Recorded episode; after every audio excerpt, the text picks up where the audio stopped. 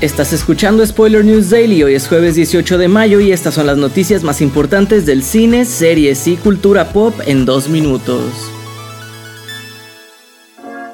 Malas noticias para los fans de Dini Grogu, pues parece ser que The Mandalorian será la próxima serie en ser afectada por la huelga de guionistas.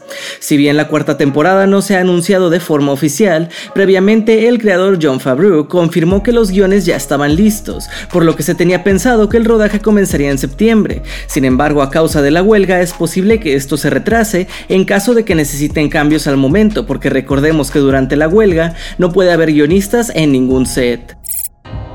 En otras noticias, La Pantera Rosa volverá al cine con una nueva adaptación que podría tener como protagonista al actor y comediante Eddie Murphy. El ganador del Globo de Oro está en conversaciones para formar parte de este proyecto donde podría dar vida al icónico Inspector Clouseau, que por muchos años fue interpretado por Peter Sellers y después por Steve Martin.